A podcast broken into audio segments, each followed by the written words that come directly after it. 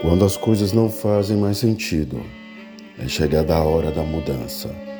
Para isso, é importante se despir de tudo o que é do passado e ter a coragem para seguir em frente, para obter algo que você nunca teve. É preciso fazer algo que você nunca fez. Vai e se der medo, vai com medo mesmo. Se você acredita que é capaz, ignore a opinião dos outros e siga em frente.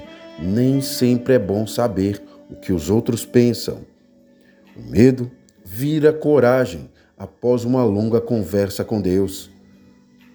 Começa um novo ano, primeiro de janeiro, que você tenha fé, coragem, que essa coragem seja maior que o seu medo, que a sua força seja tão grande quanto a sua fé, pois o ano é um livro em branco nas suas mãos. Faça dele o que você quiser. A responsabilidade é sua.